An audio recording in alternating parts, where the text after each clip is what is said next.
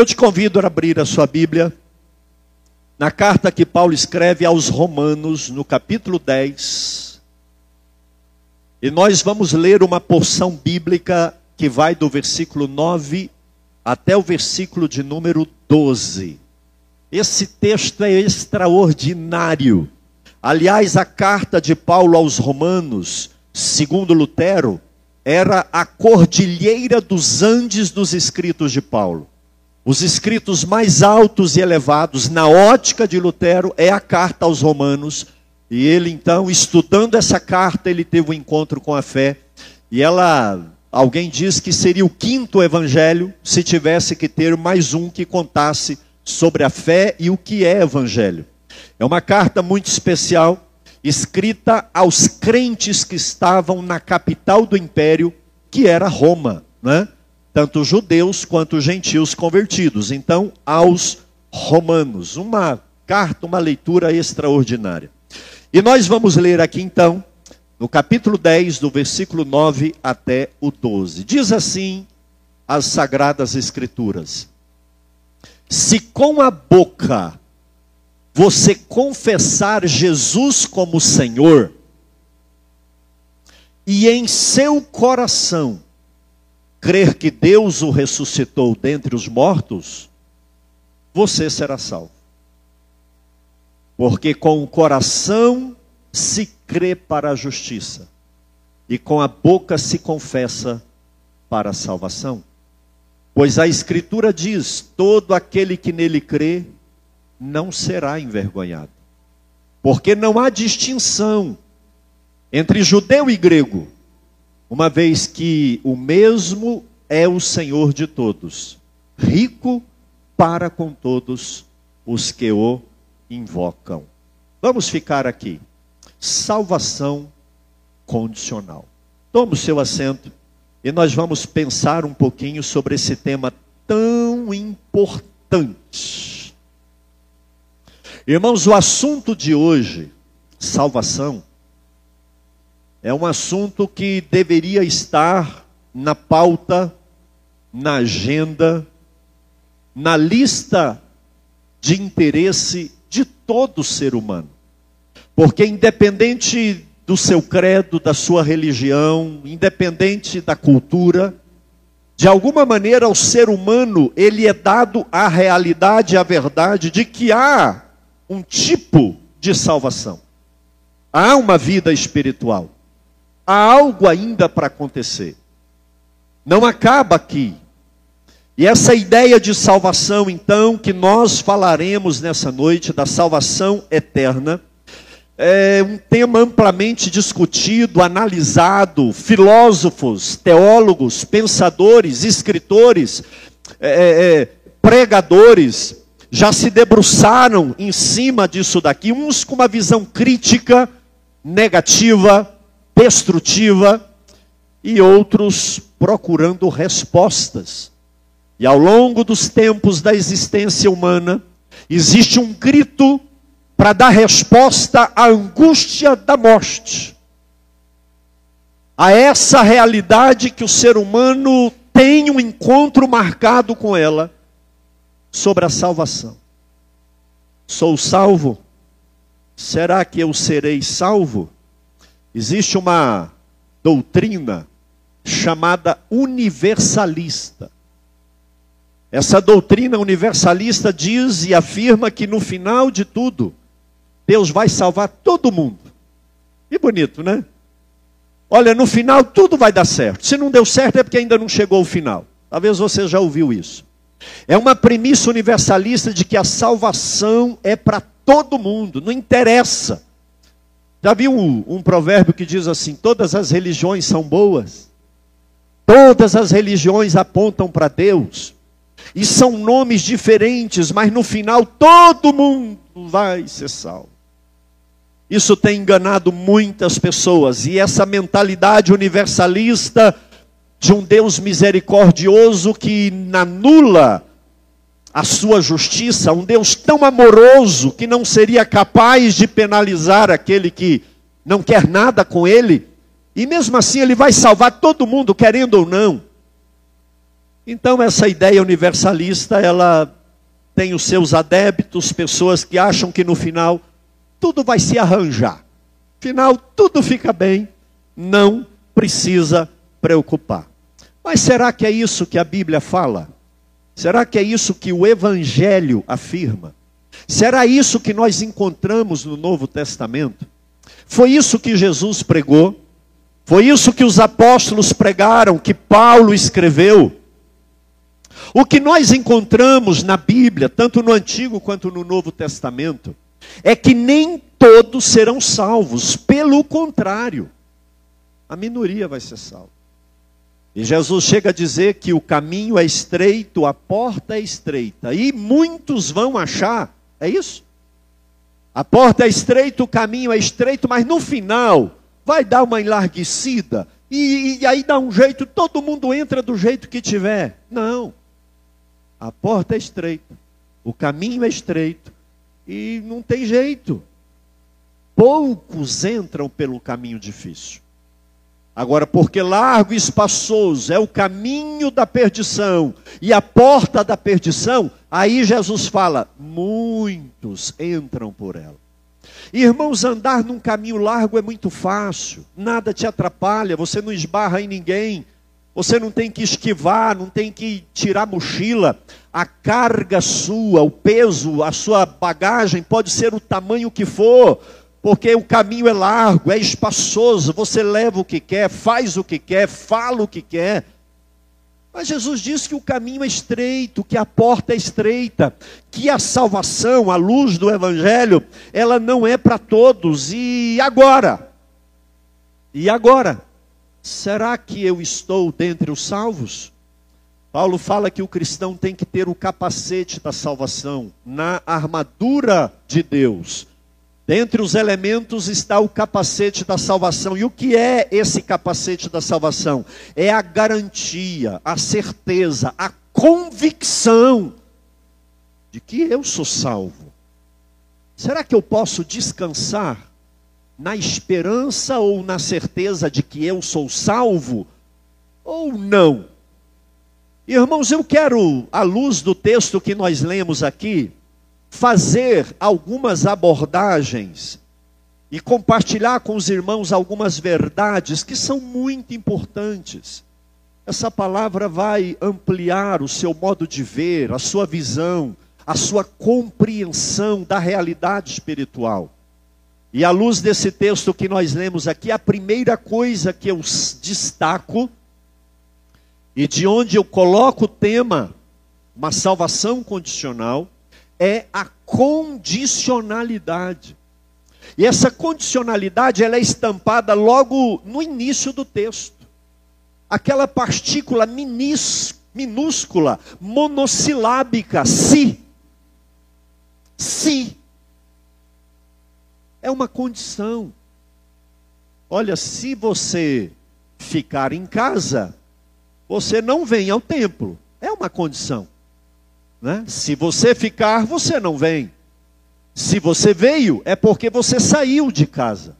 Então essa partícula, ela diz que há uma condição a ser atendida, que não é para todos, que há algo que limita essa realidade. E o texto que nós lemos logo no versículo 9, ele começa com essa partícula minúscula, mas que é poderosa. Porque, olha aqui, por mais que a promessa seja grande, boa, poderosa, por mais que a promessa seja alvissareira, ela está condicionada ao si. Deuteronômio 28. Olha, se vocês atentarem para essa palavra, esse mandamento, esses preceitos, vocês serão prósperos na cidade, no campo. O inimigo vai atacar vocês e vai fugir por sete caminhos, mas é se. Isaías, se quiserdes e me ouvirdes, comereis o melhor dessa terra. Quem não quer comer o melhor dessa terra? Mas é se quiser ouvir a Deus obedecer a Deus. Então há uma condição aqui, há uma condicionalidade na luz desse texto, porque o versículo 9 fala se, e aí ele coloca algumas situações, lá no final ele diz: Você será salvo. a gente poderia inverter. Para você ser salvo, você tem que fazer algumas coisas. Você será salvo se. E aí ele vem dizendo o que deve ser feito. Não é que nós fazemos aquilo e somos salvos pela obra. Não é nada disso. A salvação é pela graça, mediante a fé. E é Deus quem nos salva. Mas há uma condição para o ser humano enquadrar nesse perfil da graça de Deus aqui. E é isso que eu quero conversar e compartilhar. Há uma condição, não é? Alguém já disse que após o homem nascer, ele não precisa fazer nada para ir para o inferno. Sabia disso? Uma criança nasceu, ela não precisa fazer nada, ela já nasce em pecado já é um condenado. O salmista diz no Salmo 51: Em pecado me concebeu a minha mãe. Uma criança já nasce com a natureza voltada para o que não presta. Sim ou não, mamãe? Não é? Tudo que não presta, ouviu uma vez, já está na massa do sangue, porque há uma identidade, há uma comunicação, uma sinergia com o pecado.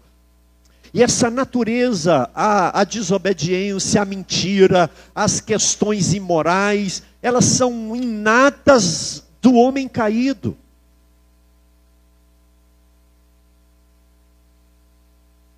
Basta nascer,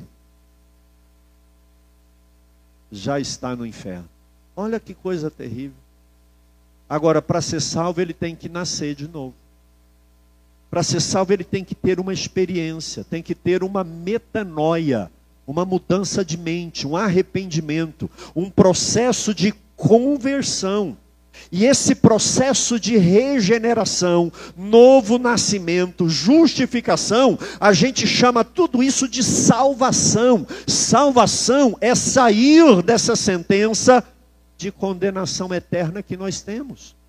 Nós já nascemos com uma cédula de pecador cravada em nós. Aquela pulseirinha que põe na criança, nome da mãe, espiritualmente tem uma: filho de Adão, pecador. Por natureza, filho do inferno, do diabo. Natureza caída, não vai dar nada que presta, por melhor socialmente, humanamente falando, que ele possa ser.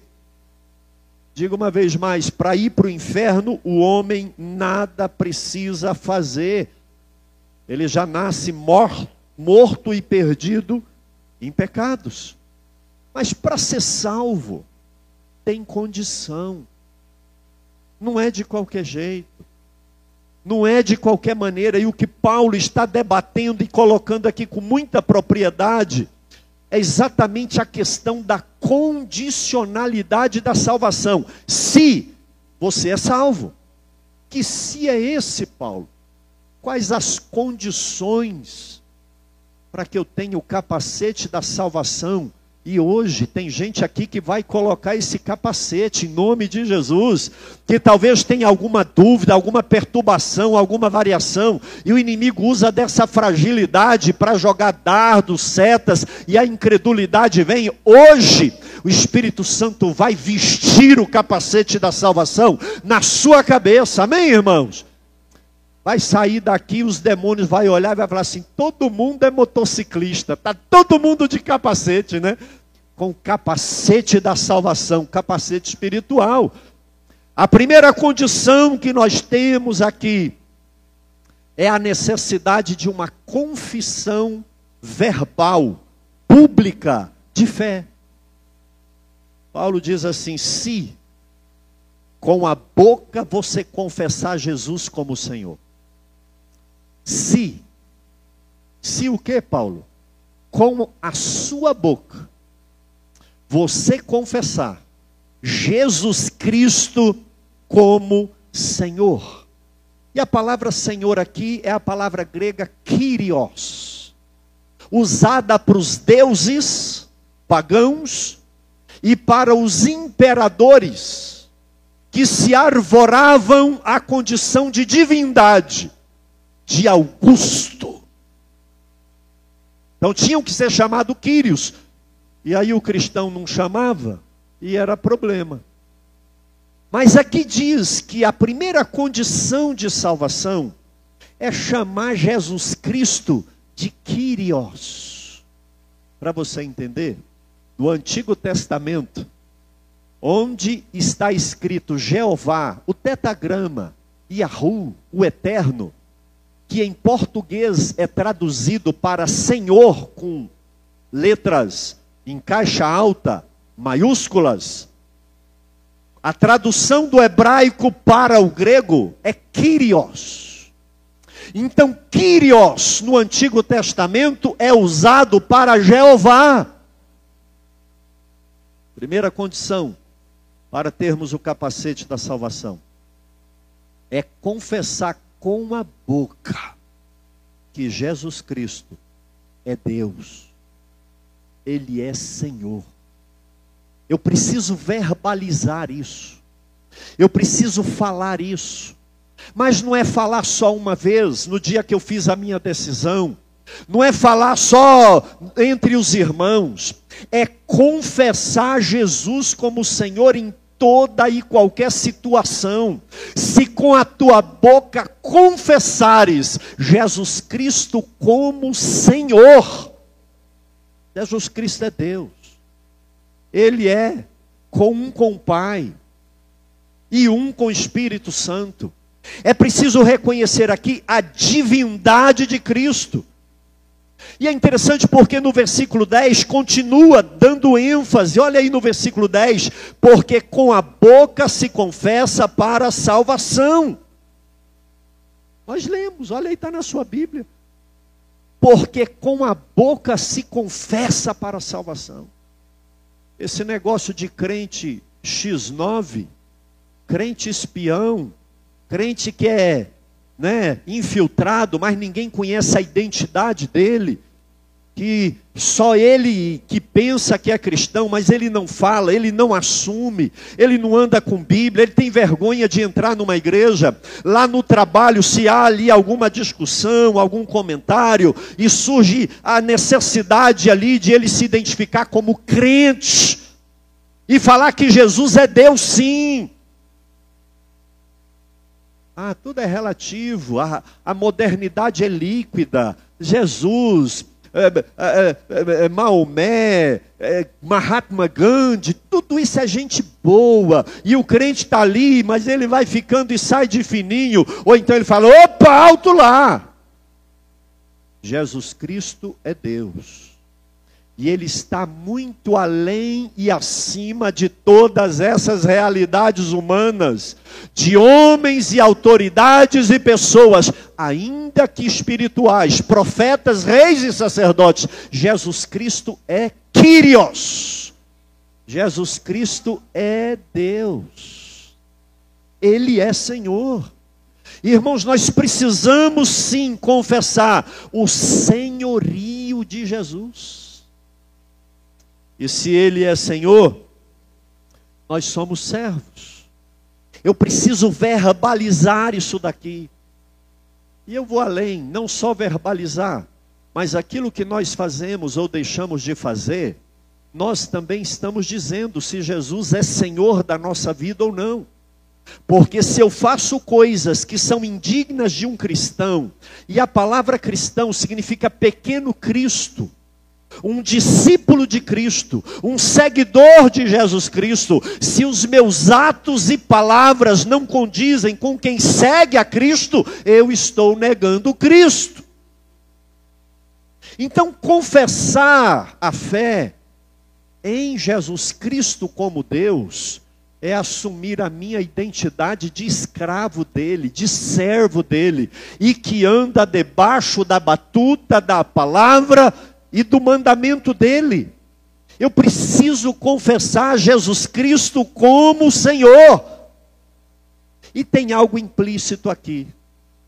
Quando eu confesso Jesus como Senhor, eu devo assumir a responsabilidade de arcar com a consequência da minha confissão. Hoje nós vivemos um tempo bom no Brasil, liberdade religiosa. Vamos ver até quando, né? Que bom, não foi sempre assim. Ainda hoje existe no mundo lugares que a pessoa, se falar publicamente, ela é martirizada.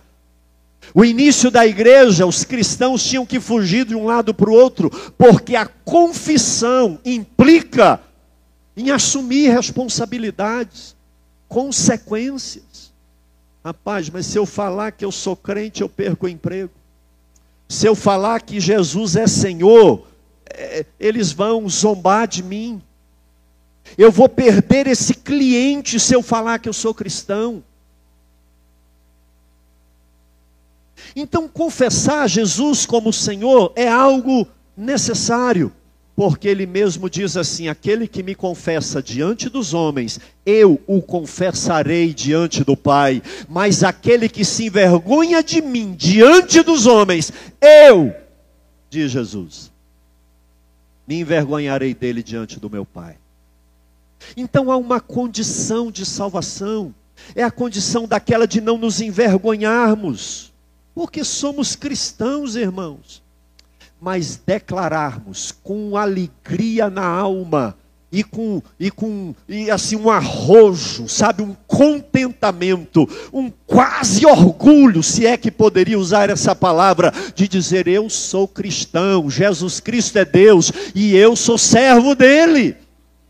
Um contentamento de reconhecer que Ele é Senhor da criação, Ele é Senhor do universo, Ele é Senhor no céu, Ele é Senhor na terra, Ele é Senhor dos principados, potestades e dominadores, Ele é Senhor da vida, Ele é Senhor da morte, Ele é Senhor acima de todo nome.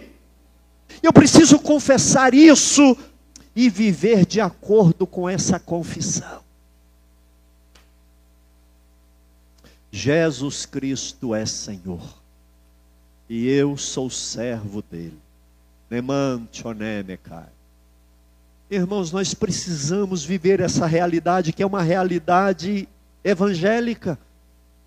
E Paulo está dizendo aqui: olha, confessa Jesus, testemunha de Jesus, fala a tempo e fora de tempo, com palavras e sem palavras, confesse a sua fé. De tal maneira que sem palavras alguém vai chegar e dizer assim para você: você é crente? Você é cristão? É só. Aí eu percebi que haja uma confissão em nossos lábios, nas nossas práticas e ações, que o mundo e o inferno veja que nós somos lavados pelo sangue de Jesus Cristo. Amém, irmãos? Eu sou crente, pentecostal, da Assembleia de Deus, eu sou templo do Espírito Santo, Jesus Cristo é Senhor. Lembram de Pedro? Jesus perguntou: o que, que eles estão dizendo aí que é o filho do homem? Uns dizem que é Jeremias, uns dizem que é Elias, um dos profetas. O povo está aí pensando que João Batista ressuscitou e voltou. E vocês? Quem que vocês dizem que eu sou? Pedro pula e fala: Tu és o Cristo, o Filho do Deus vivo. Uh. Jesus vira e fala: Pedro, muito bem. Quem te revelou isso não foi a carne.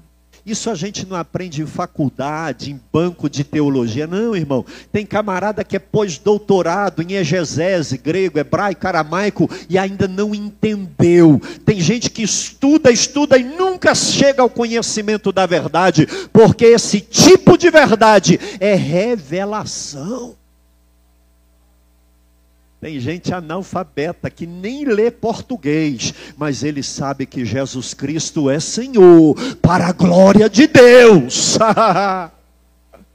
Pedro, quem te revelou isso não foi a carne, não foi mestre, não foi rabino, não foi professor, foi o meu Pai. E quando Deus revela para nós a divindade, a deidade de Cristo, nós falamos, ele é Kyrios. Jesus Cristo é Senhor. Amém, irmãos?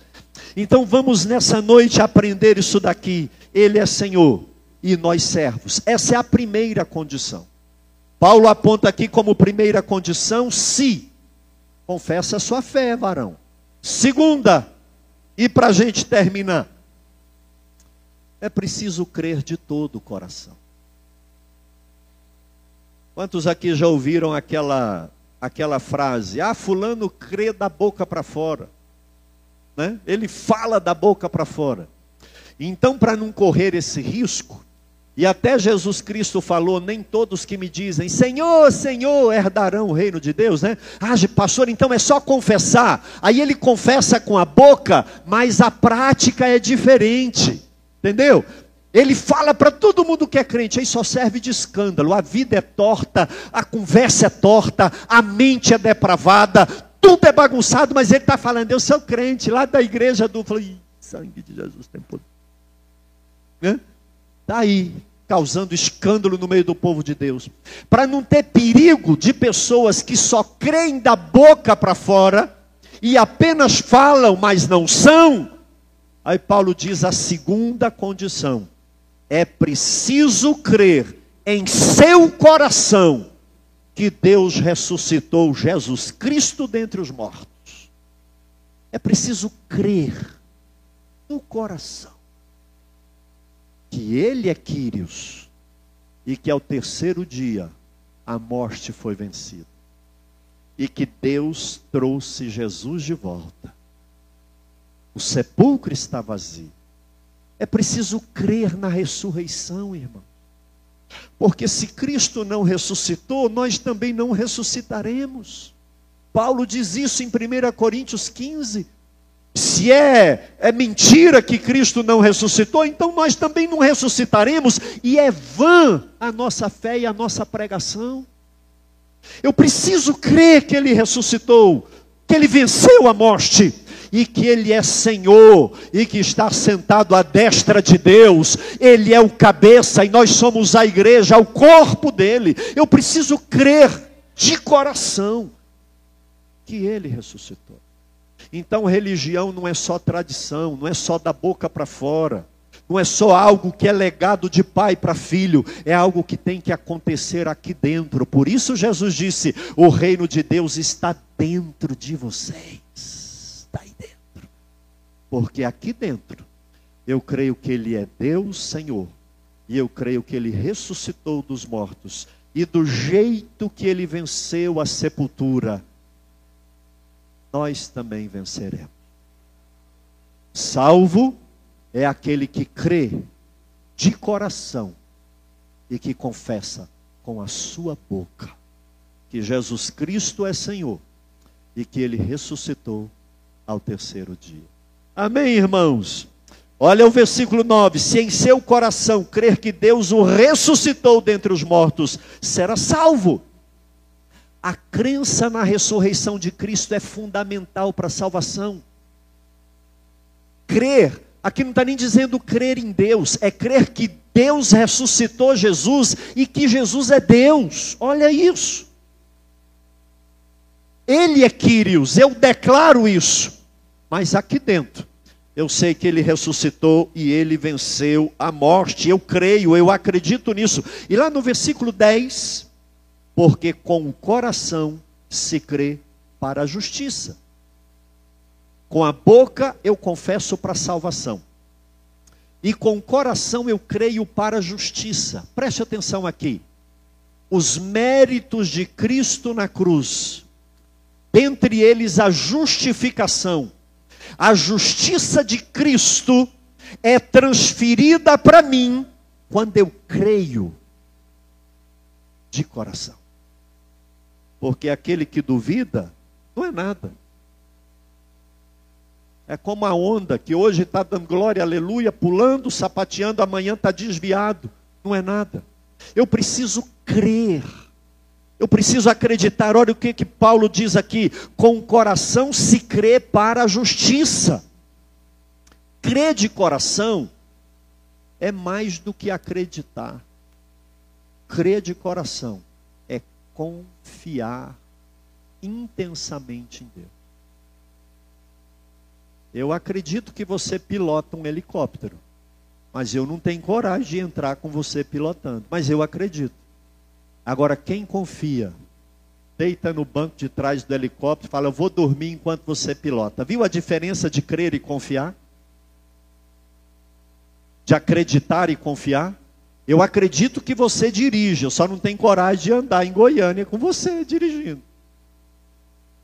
Agora, quem confia, ele diz: Eu sei em quem eu tenho crido, e eu sei que Ele é poderoso para guardar o meu depósito até aquele dia, porque eu creio de coração, ainda que Ele me mate, nele eu esperarei.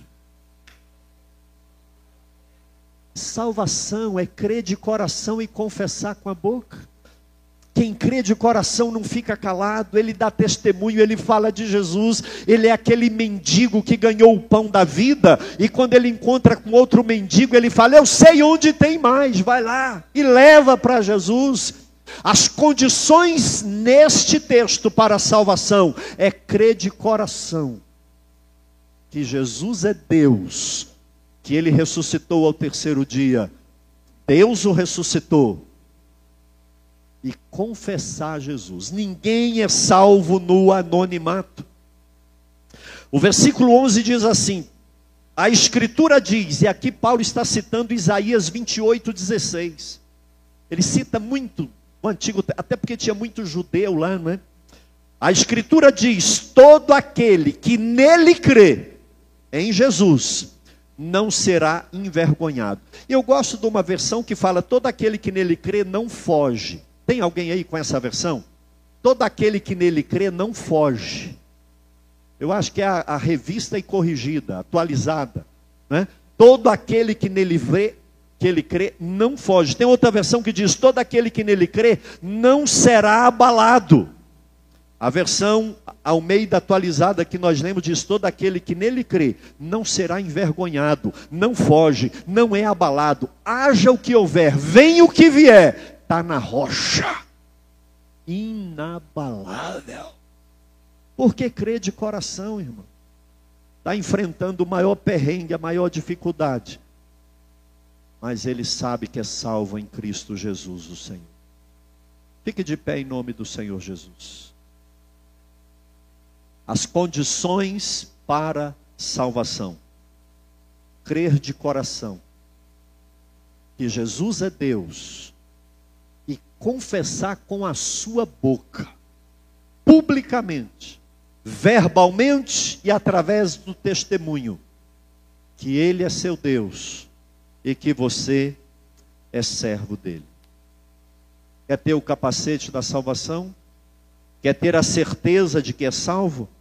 Quer sair dessa situação de condicionalidade e sair com a firmeza e a certeza de que é salvo? Creia de verdade. Pastor, mas eu não dou conta, eu não acredito. Psiu. Pede o Espírito Santo para te dar fé. Pede Jesus para tirar sua incredulidade. Eu amo a sinceridade daquele pai, que o filho está endemoniado. E aí os nove apóstolos lá não deram conta de expulsar o demônio. Jesus desce do monte da transfiguração. E aquele senhor vai na direção de Jesus e fala: Jesus, os seus apóstolos não deram conta de libertar o meu filho desse demônio. Mas se o Senhor pode, liberta ele para mim. Aí Jesus vira para ele e fala: Se podes? Ué, tudo é possível ao que crê. A questão não é se eu posso, é se você acredita. E ele não acreditava. Porque ele vira para Jesus e fala: Senhor, ajuda-me na minha incredulidade. Eu não creio, mas me dá fé. Me ajuda a crer. Me ajuda a colocar esse capacete na minha cabeça. Eu quero ser um crente de verdade. Eu quero andar na contramão do mundo, eu quero ser uma luz no meio das trevas, eu quero ser cheio do Espírito Santo, eu quero ganhar vidas, eu quero largar esse vício, eu quero abandonar esse pecado, mas me ajuda, Senhor, Talvez esse fosse o grito de alguns aqui nessa noite. Faça isso, meu irmão. Faça isso. Creia nele de coração. Confesse com a sua boca. E o bonito no versículo 12 fala porque não há distinção entre judeu e grego. Essa é uma verdade universal. Ninguém está fora dessa verdade. Não é judeu, não é grego, não é africano, europeu, brasileiro, americano, não tem exceção. Não tem exceção. Paulo diz: não há distinção para ninguém. Vamos confessar Jesus como Senhor. Vamos reconhecer o senhorio dele, vamos falar nos quatro cantos. Irmãos, nós não precisamos trazer pregador internacional e missionário para ganhar gente em Trindade, não. Olha o tanto de missionário que Deus levantou em Trindade. Olha aqui. Vira para quem está do seu lado e fala: Deus conta com você. Confesse Jesus no meio da tua parentela. Confesse Jesus entre os seus amigos. Confesse Jesus no seu local de trabalho. Confesse Jesus onde você estiver. Confesse, irmão. Ele é Senhor. Ele é Senhor. Alastecou. Ele é o Verbo, Ele é o Criador. Todas as coisas foram feitas por Ele, sem Ele nada do que foi feito se fez. Ele estava lá no projeto da criação, Ele é Deus. E nós precisamos confessar isso, não apenas crer em silêncio para nós, mas verbalizar, crendo de todo o coração. Eu tenho pena que quem não fizer isso agora, haverá um tempo que vai ter que fazer, ainda que seja no inferno. Porque a Bíblia diz que Deus o exaltou soberanamente, lhe deu um nome que está acima de todo nome, para que diante do nome de Jesus toda língua, diga toda língua, e irmão, todo mundo, todos, até os que zombam dele, os que brincam com ele, os que não acreditam nele, vão ter que dizer: Jesus Cristo é Senhor, para a glória do Deus Pai. Então já diga agora logo e garanta o capacete da salvação. Amém. Vamos terminar cantando uma canção, equipe de louvor. E você tem liberdade de adorar aquele que é, que era e que há de vir. Ele é Senhor, ele reina, ele é majestoso. Aleluia.